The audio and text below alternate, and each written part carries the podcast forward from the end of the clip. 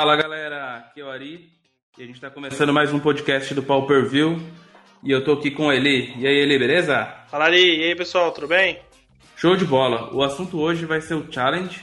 É um assunto bem interessante, né, Eli? A gente estava pensando em fazer é, esse podcast só entre a gente aqui, analisar um pouquinho o challenge. Mas aí a gente faz parte aí de alguns grupos do WhatsApp e do qual o, o, nosso convidado de hoje, Ricardo Matana, também faz. E a gente observou, né, o, o como ele é ligado, né, nesse, nesse meta competitivo e como ele acompanha bem de perto. Então a gente achou que ia ser bem interessante trazê-lo para esse episódio aqui. É, ele é um cara que sempre acompanha os, os jogadores do, do mall, né? As listas, as tendências aí, né? O que tem sido utilizado em sideboards, né? Então ele é um cara bem inteirado. Ele tem seus projetos aí, então ele é um cara que consegue contribuir bastante ao formato e realmente manja demais aí de Pauper.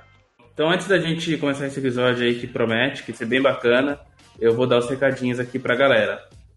Bom, é, em questão de novidades, né, e de geração de conteúdo, a gente está com um blog novo aí, que é o Brainstorm MDG Blog. O, vou deixar o link aí na descrição para a galera. Quem criou esse blog né, é o Alexandre. Ele é um jogador de pauper, ele acompanha o nosso trabalho. E esse blog aqui, né, conforme a própria descrição dele aqui está dizendo, é um blog destinado à evolução no jogo da cartinha. É, por enquanto aqui ele já tem até que bastante posts, né, bastante artigos aqui. É, ele está falando bastante do Pauper e está cobrindo bastante coisa aí atual que está acontecendo. Então, é, para a galera que não conhece ainda, passa lá, dá uma força. Se puder comentar lá, falar que chegou lá por causa do Pauper View, a gente agradece aí e mais um produtor de conteúdo aí. Então, é, precisar da gente aí, tamo aí, Alexandre, beleza? É, segundo recado é o nosso canal. É, a gente tem atualizado lá alguns game, gameplays, né?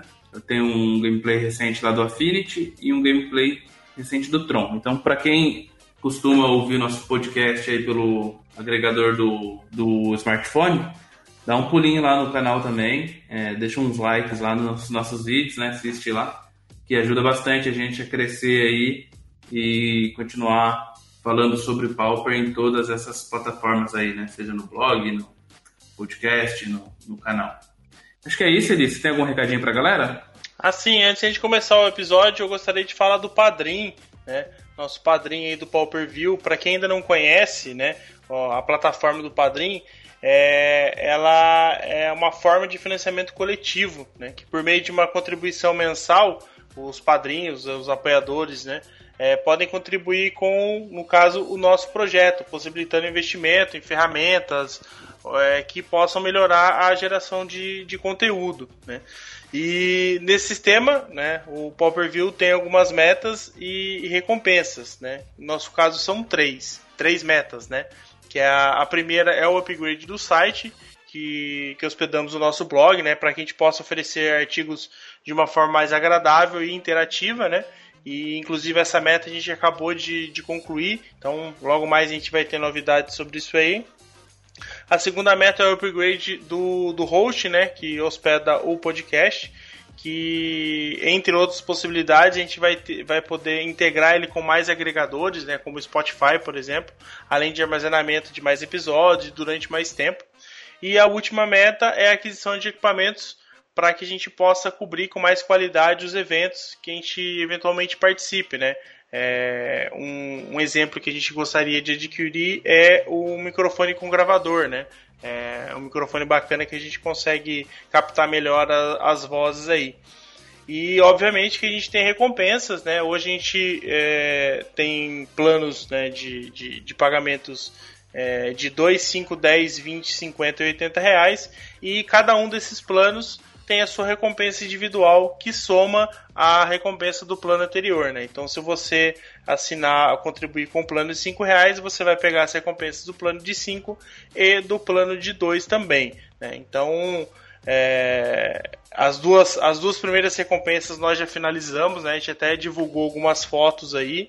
Então é a ficha exclusiva de Monarca e um bloco para marcar pontos de vida, que inclusive os padrinhos devem receber logo essas recompensas.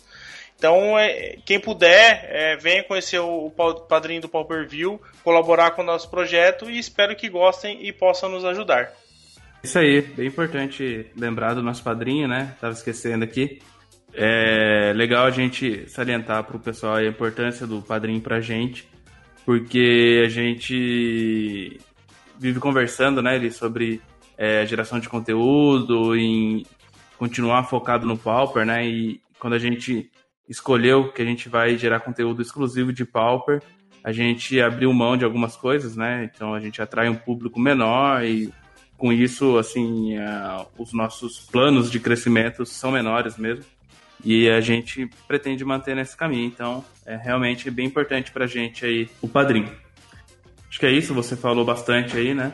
Sobre os detalhes dos nossos das nossas metas. A galera pode acompanhar lá no link, né? Que a gente vai deixar na descrição. E bora falar então com, com o Ricardo, né? Chamá-lo para a gente iniciar esse episódio aí. Como a gente disse, vai estar tá bem bacana. Bora lá? Vem, Matana!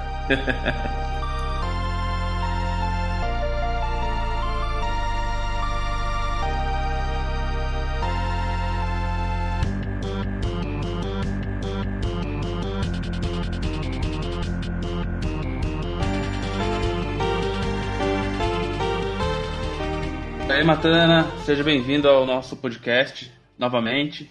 É uma honra tê-lo aqui com a gente para falar sobre esse assunto aí, beleza? Beleza, Ari, beleza, Ari. Valeu novamente aí pela oportunidade. É sempre um prazer aí poder falar aqui com o pessoal do Pauper View sobre Pauper. Tamo junto. Tranquilo. Então vamos começar esse assunto aí, né? Explicando para a galera aí o que, que é o challenge. Se a gente puder dar mais detalhes aí sobre a inscrição e a premiação, né? Começar para quem nunca ouviu falar do challenge também, dar uma introdução para a galera. É, então vamos falar um pouco aqui sobre a, a, premiação e qual é o valor de inscrição do Pauper Challenge.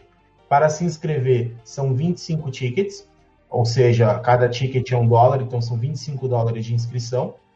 E a premiação, to, todos os jogadores que fizerem pelo menos top 32 são premiados no Pauper Challenge. Como que funciona essa premiação? Do 17 ao 32 são 250 play points de premiação, do nono ao décimo sexto são 300 play points e 10 treasure chests, né, que são os baús. Do quinto ao oitavo, 400 play points e 25 baús. Do terceiro ao quarto, 400 play points. Aí já um ponto aqui né, para classificar para o MOX e mais 50 é, baús. O segundo colocado ganha dois pontos para o MOX, mais 500 play points e 75 baús. E o primeiro lugar ganha uma premiação monstra aqui, são 500 play points, 3 é, pontos aqui de classificação para o MOX, 100 baús e mais um set de Guilds of Ravnica. Então a pessoa ganha uma carta de cada, de cada carta, né, uma versão da edição aqui de Guilds of Ravnica. Então realmente é uma premiação muito boa. E o Pauper Challenge, para quem não sabe, ele é um torneio semanal. Então ele acontece todos os domingos no Magic Online, ali por volta do período da tarde. Hoje com o horário de verão, né, que é o horário de Brasília, pelo menos para quem é de São Paulo, o torneio ele tem acontecido sempre às 4 horas da tarde, 16 horas. Bacana. E você sabe dizer mais ou menos assim, é, para quem pensa em jogar, quantas partidas essa pessoa irá jogar em média, quantos jogadores participam dos challenges?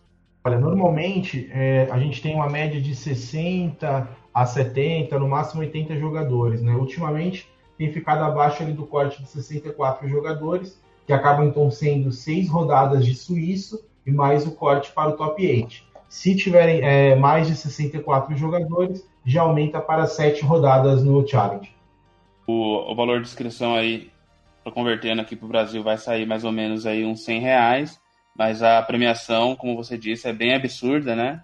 e você já consegue recuperar pelo menos uma parte dela ali se você ficar entre os 32, né? Então, é, não é algo assim que você ou ganha em primeiro ou perde tudo, né?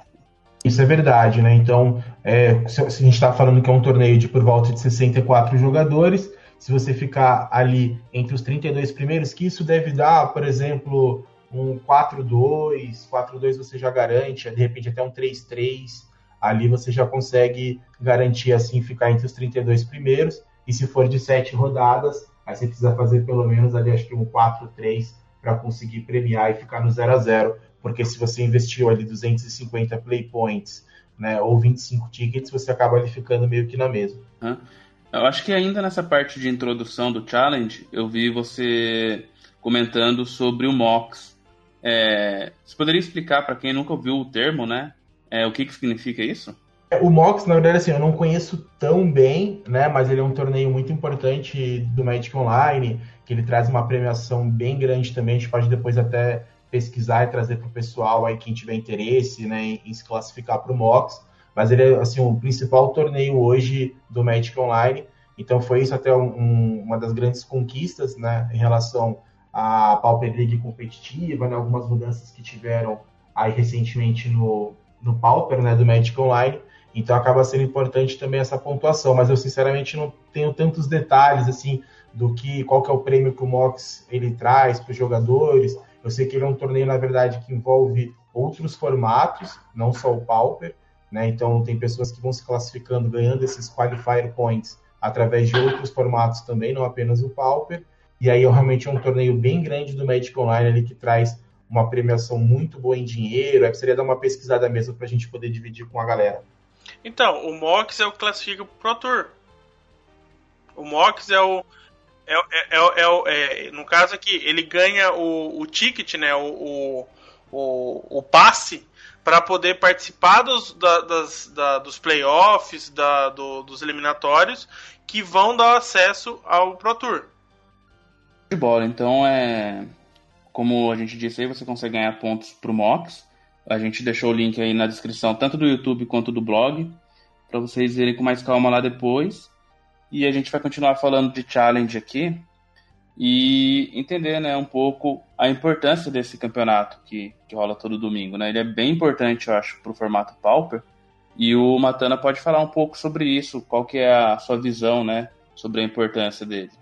Acho que a gente pode comparar o, Challenge muito com os GPs, agora os Magic Fests, né, que mudou até o nome, né, quando a gente for olhar para outros formatos. Né, porque hoje o que, que acontece? Ah, vai rolar um GP Standard, um GP Modern nos Estados Unidos no final de semana, fica todo mundo atento ao top 8, aos decks melhores colocados, e aí começa na semana seguinte todo mundo copiar as listas, utilizar no Magic Online, no Arena, é, nos campeonatos IRL, enfim. Né? E o Pauper Challenge ele tem esse peso para o Pauper. Então o que, que acontece? Todo domingo você tem um evento grande, onde os principais grinders, né, os principais jogadores do Pauper disputam esse evento, até pela premiação gorda né, que a gente comentou aí no início do episódio. Então, em cima disso, é, esses decks que fazem top 8 são os decks que acabam ditando o ambiente nas próximas semanas. Então, por exemplo, se você tem um deck lá, o B, 2 Drops, vai, ganha um Pauper Challenge, na segunda-feira, quando você for jogar uma liga no Magic Online, com certeza vai ter algum jogador com, exatamente com a mesma lista, as 75 cartas iguais. Então acho que a importância do challenge no Pauper é essa, porque ele é um campeonato que dita o ambiente, né? ele dita o formato, pelo menos aí nos próximos dias. É, eu acho que é importante a gente é, salientar, né, é, o quanto o, o Pauper carece de, de campeonatos grandes, né. Então eu acho que o, o, o MOL acaba funcionando, ah, na verdade, o challenge, né, funciona, acaba funcionando muito como uma vitrine, né, Matana? Eu acho que é, a gente que, que acompanha e tal, então acaba não tendo tanta surpresa. Né? A gente consegue ler bastante coisa, a gente vê a galera comentando, então assim, é, muita coisa é, a gente já, já, já conhece, já tá é, no popular já tá ligado com como é que tá funcionando o, os campeonatos, né? Os decks, etc, o metagame em geral mas eu acho que é, para boa parte de quem joga Pauper nas lojas, né, é, o challenge é, chega até a ser estranho, né? Então é, é bacana a gente fazer essa é, pensar nessa comparação do challenge em relação ao, ao IRL, né? Então, assim, é, como você vê essa, essa situação, né? Dessa, dessa incorporação da liga, da liga competitiva no, no, no, no mall, né? Essa evolução que a gente tem mesmo com pouco tempo disso. E em relação a, a essa diferença entre o que é jogado no challenge do mall e do, do, do IRL. É, como é que você vê essa relação? Você acha que, que tem uma influência de um sobre o outro, ou meio que eles se separam e, ou se complementam né, dentro do metagame do Pauper? Olha ali, acho que tem de, de tudo um pouco, tá? É, vamos por partes.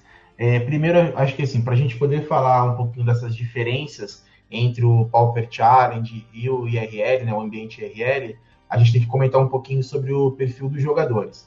Né? Então, assim, não é todo jogador, é, seja americano, seja brasileiro, de qualquer outra nacionalidade, que pode pegar um domingo e gastar 25 dólares né, para se inscrever no torneio de Magic. Né? Então, aí realmente você já acaba separando um pouco de quem está afim de realmente investir no formato, ir bem, né, conquistar uma premiação, e quem está meio ali, caiu de paraquedas, ali meio turista. Né? Então, o, o legal do challenge no Magic Online é o que? Que você pega os principais grinders né, do Magic Online.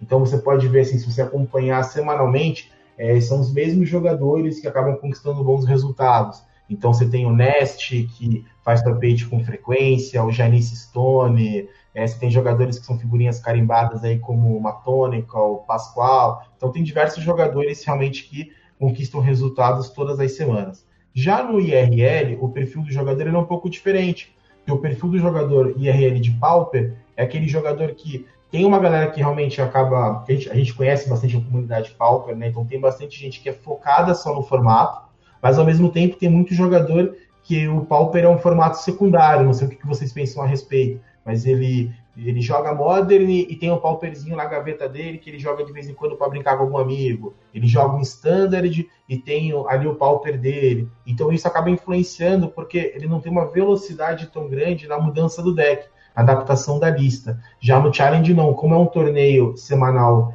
é, grande, você frequentemente precisa adaptar a sua lista. Não sei o que vocês pensam a respeito disso.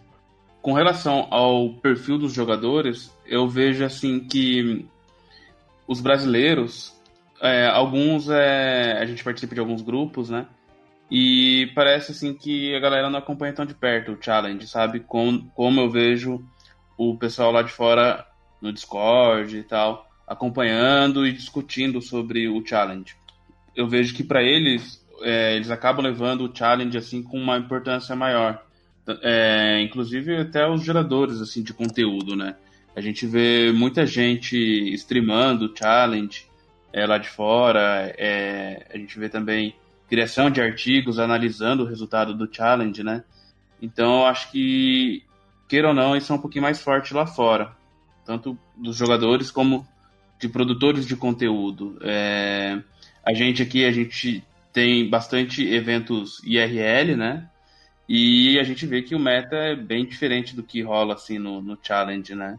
Então, eu acho que realmente tem essa diferença aí do, do perfil dos jogadores mesmo.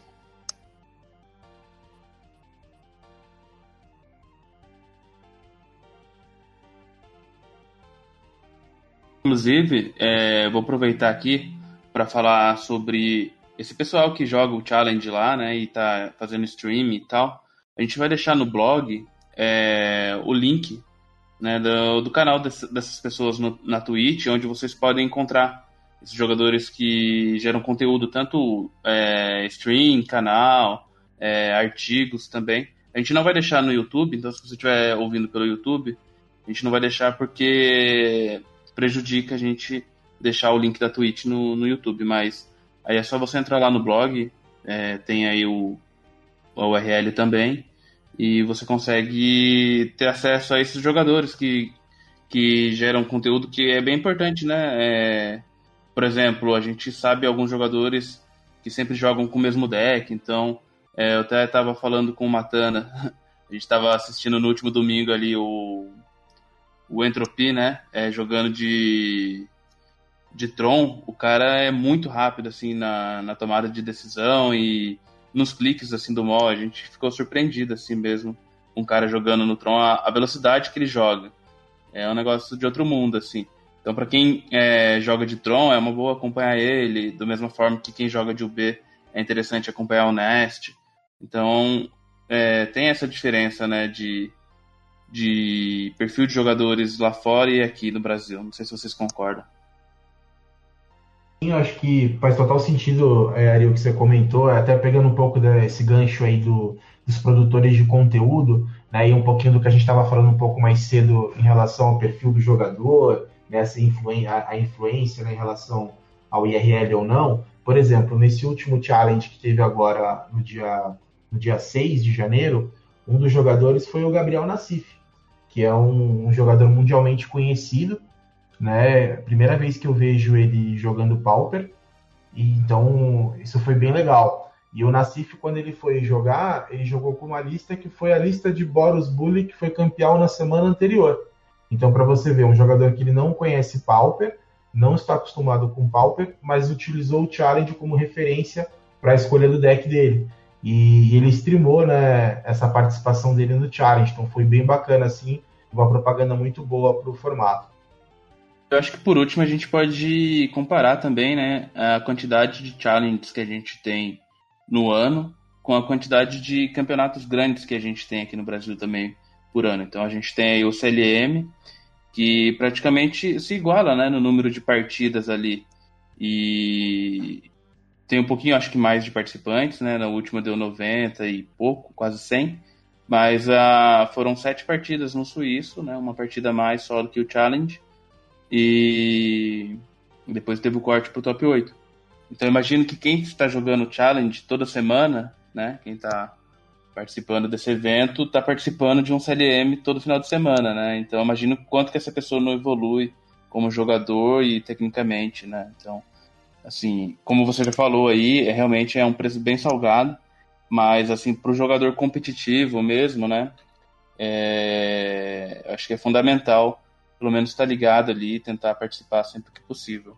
Pra, é, o Matana comentou do Gabriel Nassif. É, para quem não conhece, se é possível que alguém não conheça o Gabriel Nassif, ele foi campeão do Pro Tour só duas vezes e com nove top 8 e foi campeão de um GP com seis top 8. Então, assim, ele é bem, bem pouquinho aí, conseguiu poucos resultados na vida. Então, é, você imaginar uma pessoa dessa participando de um de um challenge pauper, eu acho que é, é um ponto a se considerar, né? A gente já teve algumas outros jogadores aí participando de alguns, né, de alguns challenges, de alguns apareceu até na lista de alguns 5 zeros e tal, mas para mim é bem simbólico esse tipo de, de participação, porque o Nassif é um cara que manja pra caramba de, de, de Magic, né? É, se alguém tiver a oportunidade de ver streams dele de outros formatos,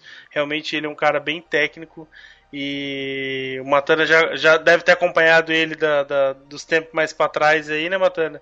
Mas eu acho que esse é, é a habilidade que um, que um cara, né, o nível que esse cara tem de Magic, trazer isso pro Pauper eu acho que é, a gente vai falar um pouquinho mais, mais ali na frente, eu acho que as coisas realmente estão andando pro formato, né? E fora ali, né, que você fica com história para contar também, né? Imagina você domingo à tarde em casa, de boa, jogando um Magic em casa, aí você enfrenta o Gabriel Nassif e ganha dele, né? Então, Pior. Então você tem história para contar para todo mundo, né? Ganhei do Nacif, pronto. Meu ano 2019 tá, tá ganho, já tá resolvido. Primeiro, primeiro domingão do ano, já ganhei do Nacif, já é. ganhei o ano todo, não precisa fazer mais nada o ano.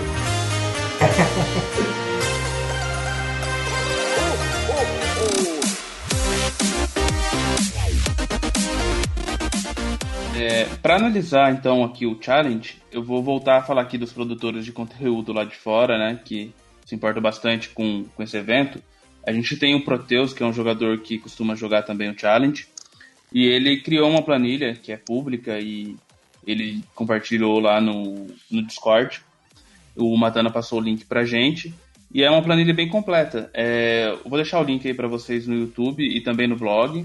Então, se vocês quiserem dar uma olhada lá com mais calma, vocês vão ter um nível de informação assim bem detalhada e vão conseguir entender o que está rolando assim no, nos challenges.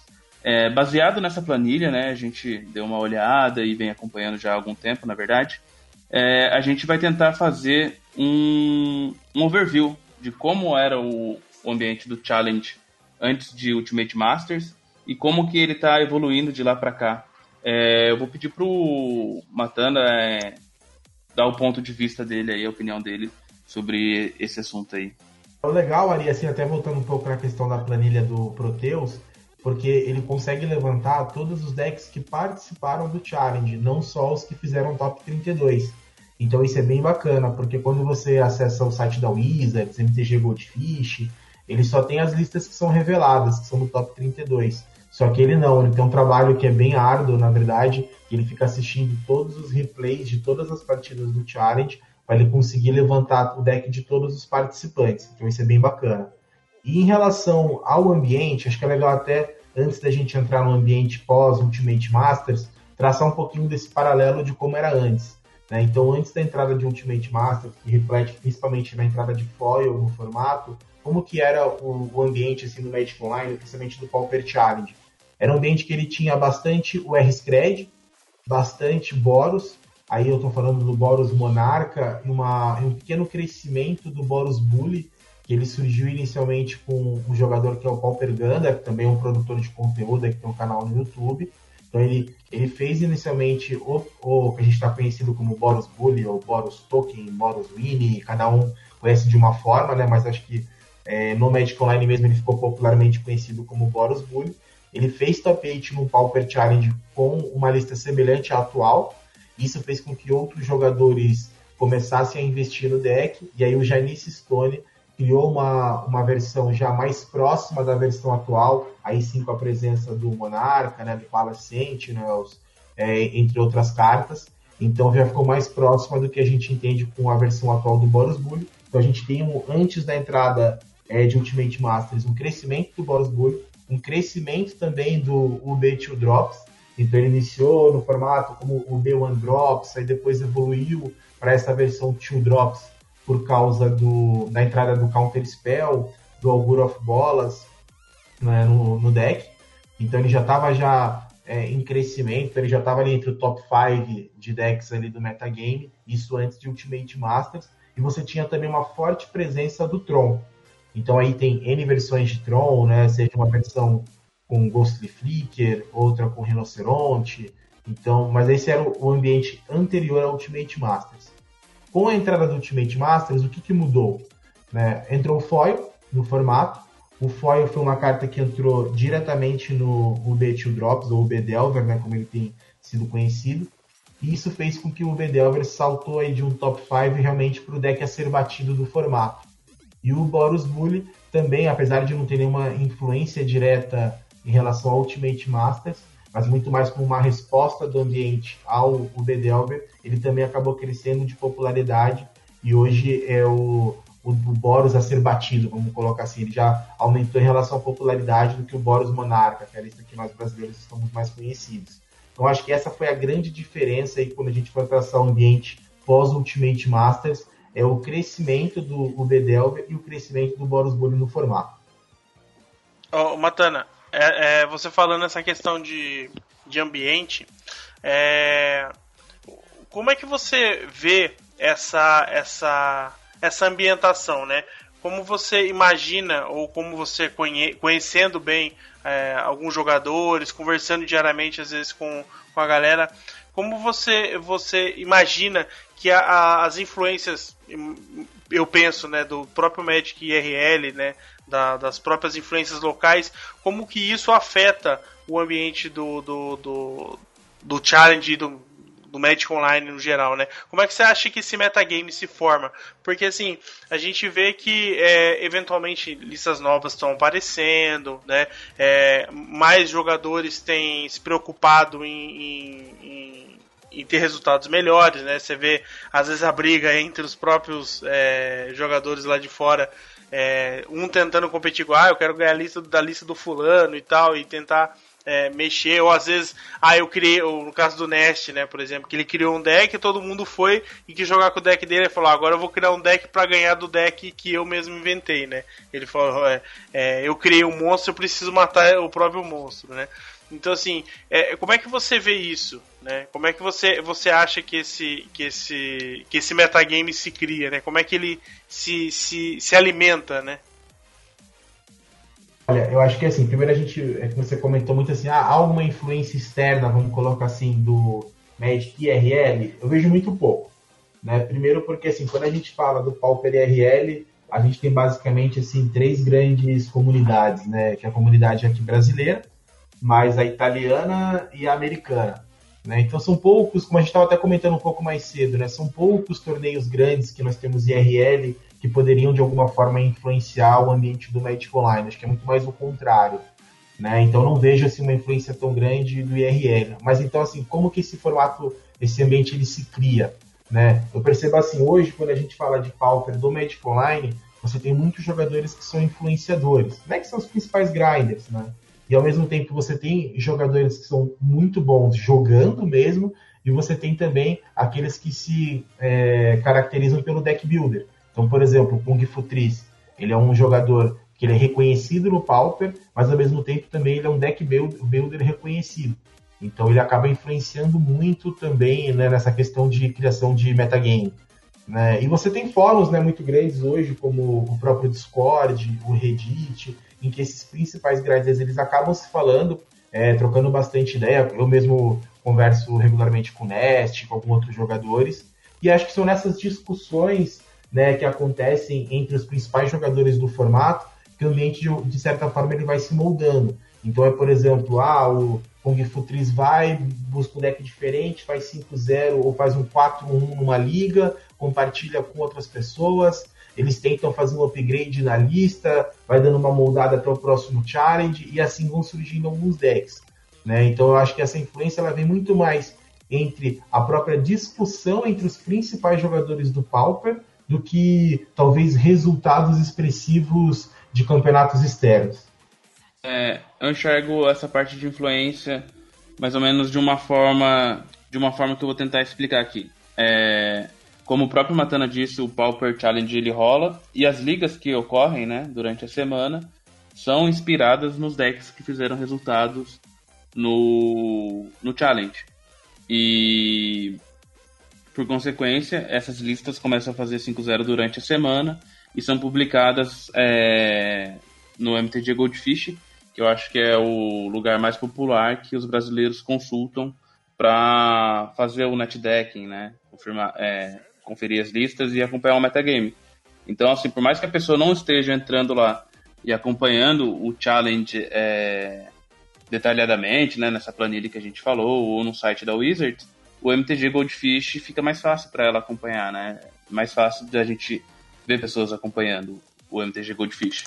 Então, acaba que indiretamente é, elas estão sendo influenciadas pelo challenge, às vezes algumas nem estão sabendo, sabe? Até o cara ali que, que não é tão ligado assim no competitivo, que joga mais casual, mas quer dar uma olhadinha numa lista bacana na internet, acaba consultando o MTG Goldfish.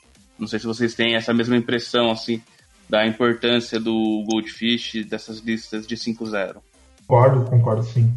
Agora, uma dúvida que eu tenho, é, até já, já questionei isso no Twitter e me responderam que hoje os 5 zeros que são divulgados são da liga competitiva, né? Até o Eli estava perguntando aí é, o que, que a liga competitiva mudou né, no, no formato, o que, que ela mexeu no formato aí.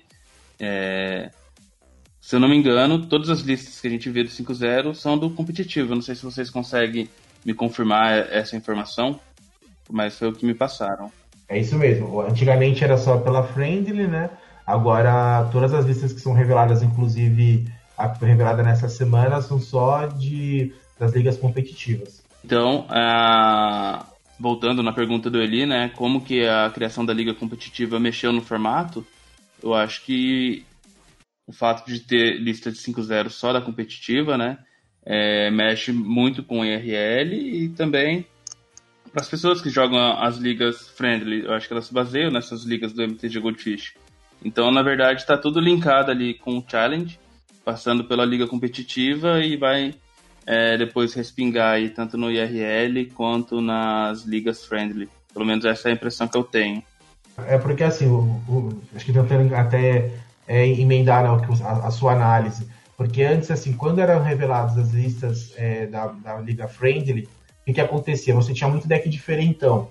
Né? Não sei se vocês lembram disso. Então aparecia sempre ali um deck de barreiras, um deck combo esquisito, né? algum monogreen, alguma coisa assim, bem fora do meta. Quando você olha um pouco para é, a liga competitiva, isso diminui bastante. Como a parte da inscrição, ela acaba sendo um pouquinho mais é, impeditiva, né? Para quem realmente só quer ir brincar e tal, e não, não, tem, não quer ser tão competitivo.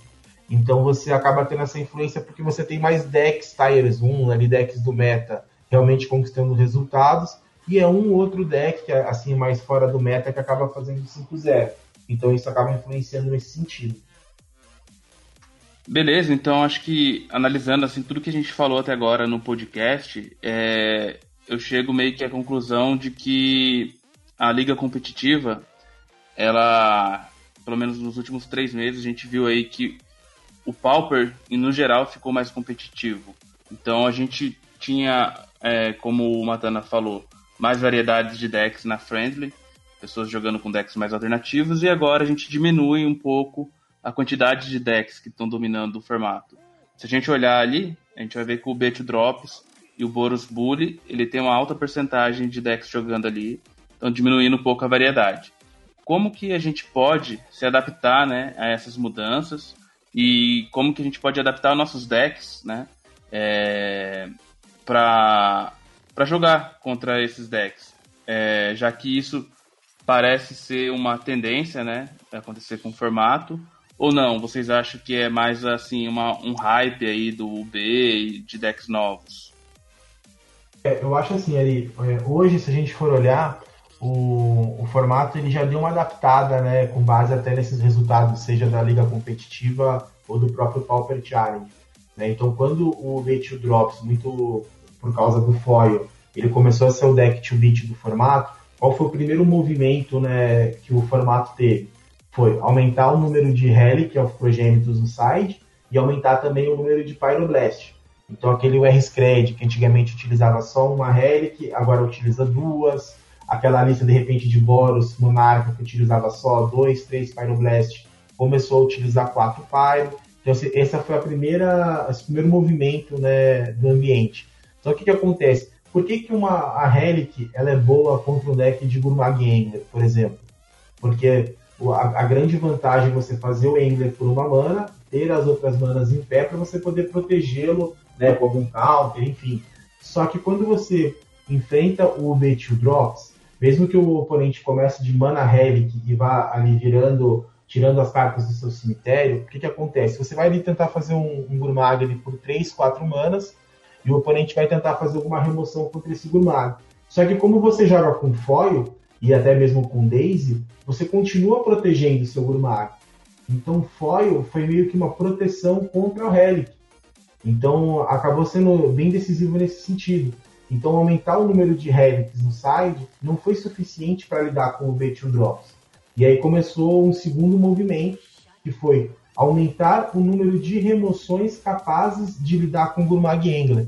Não sei o que vocês têm visto aí no dia a dia, mas, por exemplo, você começou a ver uma presença muito maior no formato de Journey, então aqueles boros que utilizavam às vezes só duas Journeys começaram a utilizar quatro. Eliminate foi uma carta que começou também a aparecer no formato. Então você vê uma ascensão do Raptors Monarca, né? Teve até o próprio Nest, que jogou uma vez de Grixis Delver com um Terminate na lista. Né? O próprio Curse of Chains, que era uma carta que antigamente poucas pessoas usavam no site do Monoil Delver, começou a ser uma carta presente em todos os UBs.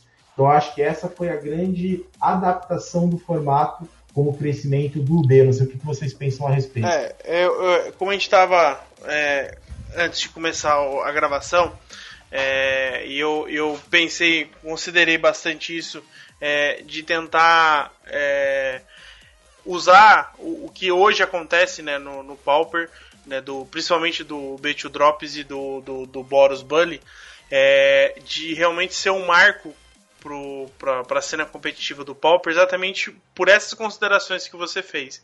Eu acho que assim, hoje é, as pessoas estão muito mais. É, os jogadores estão muito mais preocupados em adaptar suas listas para as novidades, né? Se preocupando em não mudar características do deck, né? Tentando achar cartas alternativas, né? Estratégias que lidem com algumas situações, como você citou, por exemplo, hoje, quem que é o vilão do formato hoje? Hoje é o, o Gourmag, né? Então, Journey tem, tem aumentado, é, Bounces tem aumentado, né? Hoje a galera já tá voltando aí jogar com 2V por Snag, por exemplo, né? É com Intrufe é uma carta que já tem aumentado um pouquinho no sides. Você vê os decks agro, né? Que normalmente não se preocupam com, com uma criatura grande, né? Porque no número é, elas é, o, conseguem se virar bem, já estão se preocupando com formas de é, lidar com o Gourmag e tentar contornar é, esses free spells do, do B. E na outra ponta, né? É, como alguns decks estão se preocupando com o Boros Bully porque, por exemplo, ah, qual que era a carta principal nos decks para poder lidar com criaturas? Ah, um Electricity. Ah, beleza, só que agora eu tenho que lidar com o Electricity num deck que usa 4 Prismatic. Né? Então, beleza, Electricity já não dá. Ah, não, então Shrivel é uma boa. Então eu tenho que pensar em decks com preto. Ah, o que mais eu posso ter no preto para poder lidar com o Bully. E eu acho que aí as coisas estão se tornando cíclicas, né? A galera já tem é, é, é, procurado saídas com cartas que né, aparecem menos, né? Ou a, até decks, né? Estratégias diferentes, como o Tétimos apareceu agora e a galera tentando tirar proveito dele para poder sair desses decks de cartas que a galera já, já conhece, né? Então também é uma estratégia que o pessoal tem, tem utilizado e às vezes é, resgatar algumas cartas antigas, por exemplo, ah, é, apareceu esse Stomp do, do Amoras agora recente, não que ele seja aquele top tier, mas ele procurando estratégia diferente, uma estratégia de tokens, encher mais a board, fazer o, Xion é, bater ali, sei lá, 8-8 no, no, turnos 3, 4, né? Então são estratégias que a galera tem criado, né? Formas diferentes da galera montar o deck ou talvez adaptar uma coisa ou outra de deck já existente para poder sair dessas situações, né? Sim, sim, acho que ele é até um bom exemplo disso que você está comentando, voltando ao exemplo do Boros Bully, né? Porque o UV, quando ele surgiu, o pacote de remoções que ele tinha, não sei se você vai se recordar, era Desfigure, é, Gastring Demise, o próprio Snuff Out. Mas o que, que ele foi necessário fazer com a, a entrada do Boris Bully no formato? Tirou alguma dessas remoções e quem entrou? Echo Indicate.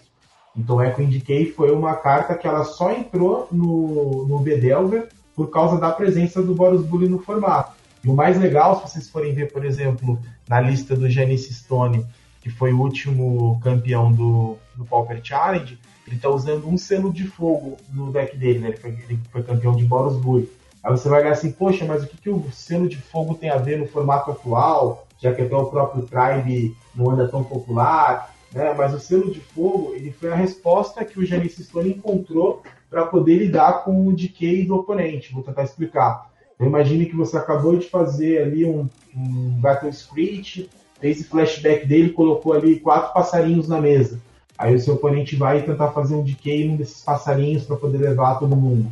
Então você responde com esse selo do fogo, né, no passarinho que ele deu alvo com decay, e você acaba perdendo só um passarinho em vez de perder a frota toda. Né? Então isso foi legal porque é uma adição para responder já uma resposta que o, o B tinha feito para o Boros. Né? Então mostra bastante essa adaptação das listas. É bacana essa sacada mesmo aí.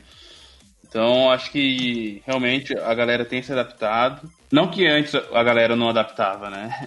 É, antes sempre rolou é, listas novas e adaptações, né? Mas eu acho que tá rolando assim de uma forma um pouco mais. É, que nem ele disse, né? Cíclica, tá acontecendo de um jeito, se profissionalizando mais a coisa, assim. Né? Profissionalizando entre aspas, assim, né? Eu diria. E, e tem, é, eu até tinha perguntado antes, né? Tem essa questão do hype também, né?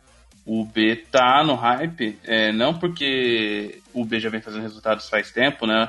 Assim como o Boros, mas por que, que o Boros não tá tão na hype quanto o B? Seria porque o B acabou de receber uma carta nova e, as, e a galera quer testar?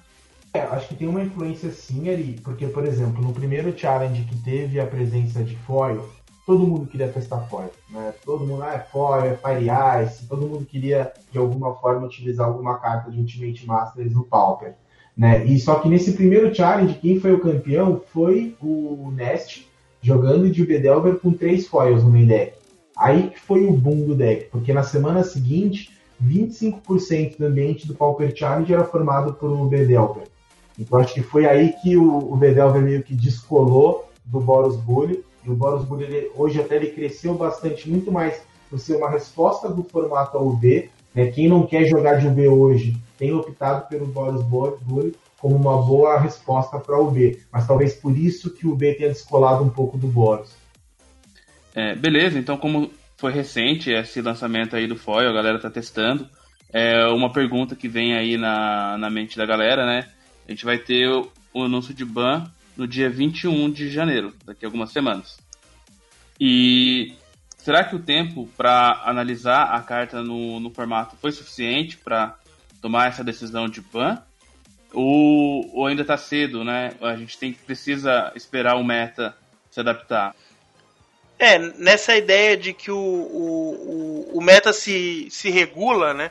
Ele, ele, ele realmente vai vai vendo os problemas e vai tentando achar respostas, né? Eu acho que a minha, a, a minha, a minha esperança é que não haja realmente nenhum banimento, né? Por vários motivos que a gente já, já apresentou. Mas o principal é que ele tem se autorregulado, né? É, ah, beleza, apareceu um Boros Bully agora que conseguiu combater bem e ele mesmo apagou o, o, o ímpeto do B sem ser é, opressor. Né? Ele é um deck ok, ele tem partidas boas com, com, contra uns decks e partidas ruins contra outros, como várias vezes a gente vê no, no meta, mas ele conseguiu sufocar a opressão do B sem oprimir o formato, né? Sem desbalancear o formato.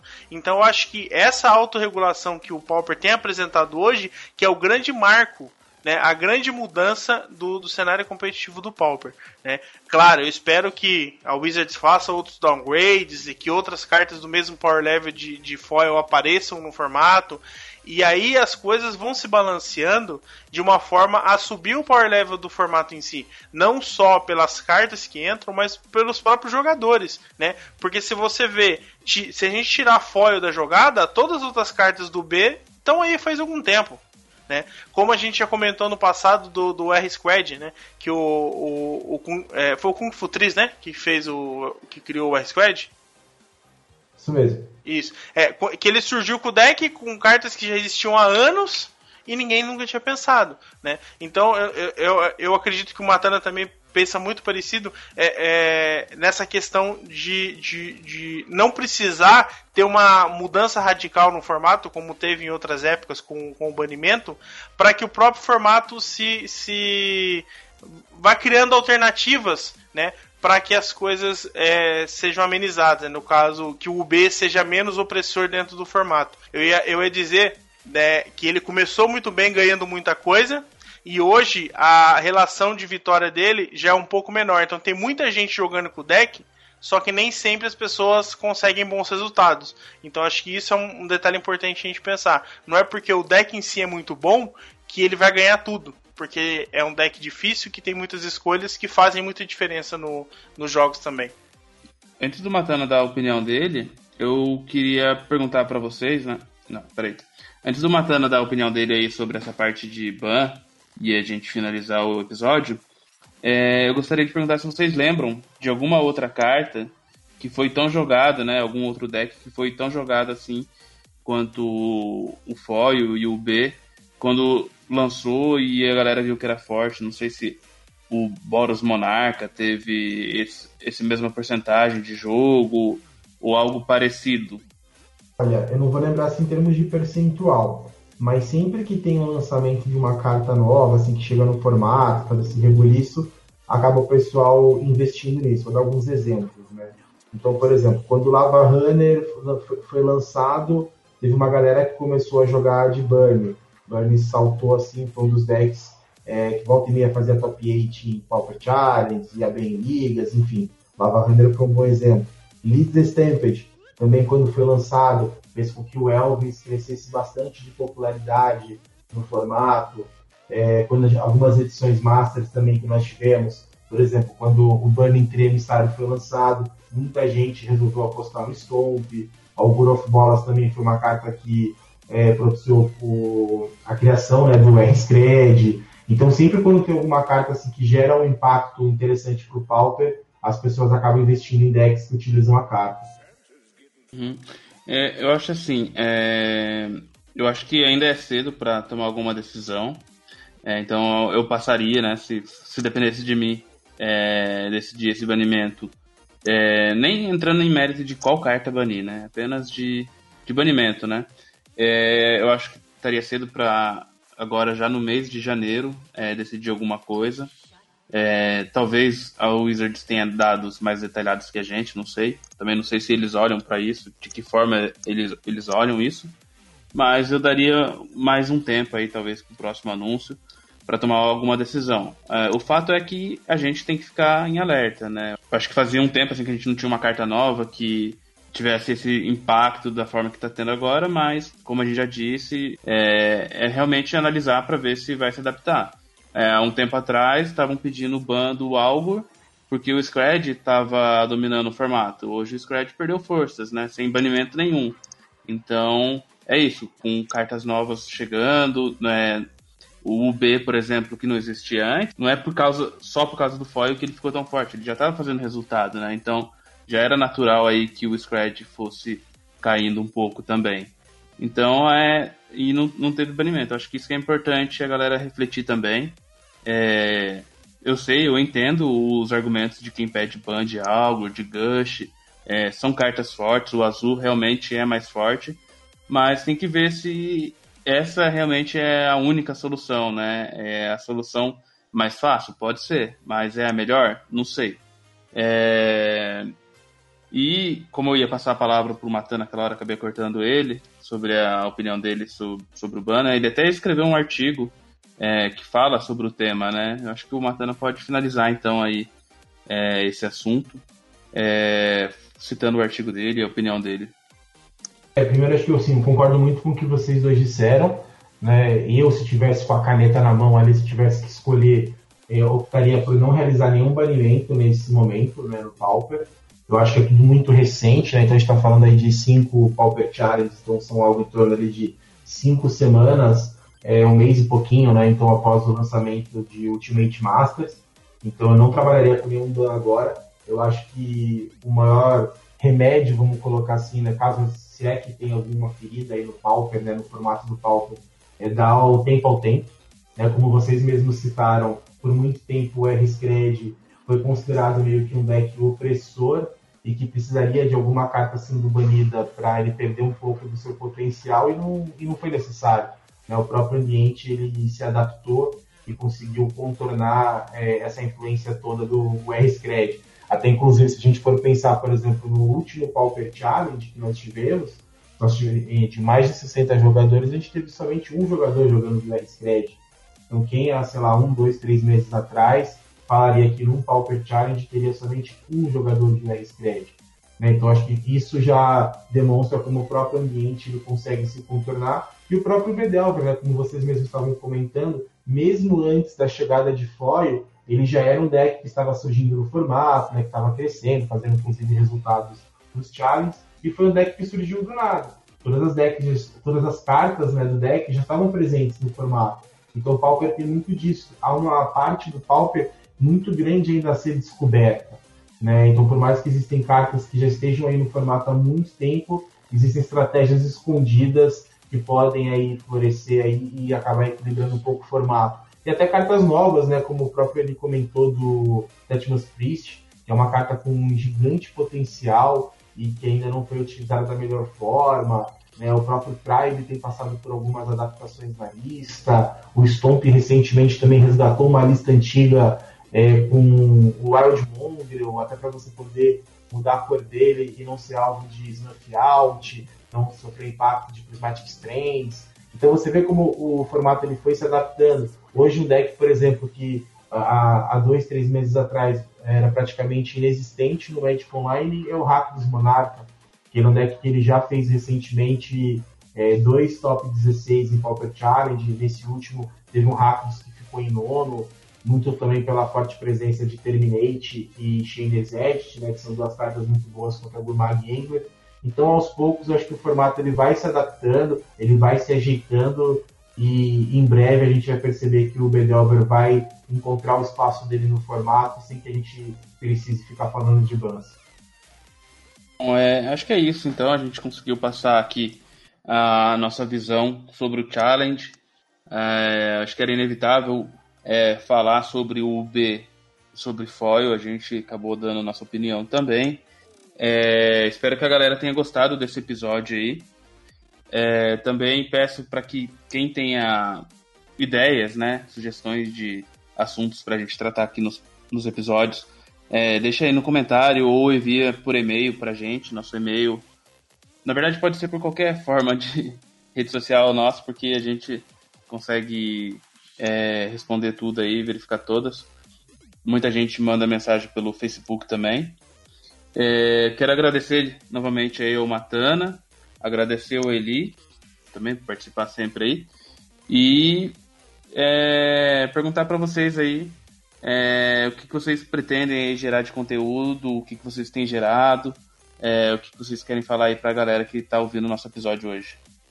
É, primeiro, obrigado Ari aí novamente aí pela oportunidade. É sempre muito bom poder aqui dividir esse espaço com vocês. Vocês sabem que eu sou fã aqui do, do Pauper View, né? seja do, dos vídeos que são publicados, do podcast, tudo que vocês geram de conteúdo, eu estou sempre atento, sempre acompanhando. Parabéns novamente para os dois, que vocês realmente são referência aí na geração de conteúdo Pauper do Brasil. Em relação à minha produção. em relação à minha produção de conteúdo, né, é assim, eu acho que eu vou continuar ainda muito forte, como foi em 2018, que foi o ano que eu comecei realmente a investir na produção de conteúdo sobre Pauper. Então eu vou continuar com a minha coluna praticamente semanal na Liga Média. Então eu escrevo artigos só com foco no Pauper. Teve esse último artigo que o próprio Ari comentou que fala um pouquinho dessa questão de ban. Graças a Deus está com uma audiência muito bacana. O pessoal realmente se mobilizou, tem gerado bastante discussão, artigo que eu acho que é o principal. Então vou continuar com esses textos na Liga. Continuo também com o meu canal no YouTube, o Stomp, para quem não conhece. Então sempre procuro trazer é, vídeos, gameplays, deck techs, análises de listas de é, CLM, nacional, é, sideboard guides. Então sempre procuro trazer um conteúdo bem bacana aí voltado ao palco competitivo. E eu vou tentar também ver se nesse ano de 2019 eu começo a fazer algumas lives na Twitch ou no próprio YouTube. Ainda estou me adaptando um pouco a essa parte de live. Então vou tentar aí de alguma forma ou outra trazer sempre um conteúdo bem bacana aí para quem gosta de consumir Pauper. E novamente obrigado aos dois aí ao Pauper View pela oportunidade. Bacana, eu vou deixar aqui as redes sociais do Matana também. Ele sempre publica, compartilha lá na página do Face e tal. Então, para acompanhar o trabalho dele, eu acho que vale a pena sim seguir as redes sociais. Para encerrar já então? Se quer falar mais assunto, a gente fala. Não, eu quero agradecer ao Matane pela oportunidade. A gente, a gente acaba sempre se falando, né? E, e é, é, bacana trazer ele aqui para mostrar também, né? É, todo esse conhecimento que ele tem e como a forma como ele acompanha, né? A gente, eu sempre, eu, eu Ari, a gente sempre comenta sobre isso, né? A forma que que ele consegue se manter atualizado das, da, da, das listas, dos jogadores, das mudanças que o, que o metagame tem, e isso é importante e, e de, de, certa forma influencia e é, nos fornece conteúdo também né, para os nossos programas. A gente está sempre é, trocando uma ideia, perguntando a opinião dele, então agradecer novamente o Matana pela, pela oportunidade aí de, de aliás, por ter aceitado participar com a gente aí. Tem outras, outras coisas em pauta aí para participar. E espero que não tenha ban. e e de, de meu lado pessoal, eu tô. Eu, pra mim tá meio difícil esses últimos dias. É, tô com probleminhas pessoais aí de, de família. Então, pra mim tá complicado conseguir fazer algo a mais aí. Então, por enquanto as coisas ficam meio, meio travadas aí. Eu tô com uma ideia que pra gente fazer alguns reportes, alguma, algumas coisinhas. Eu tô devendo os meus reportes, então talvez eu, eu faça isso de forma em áudio para ficar mais prático para todo mundo.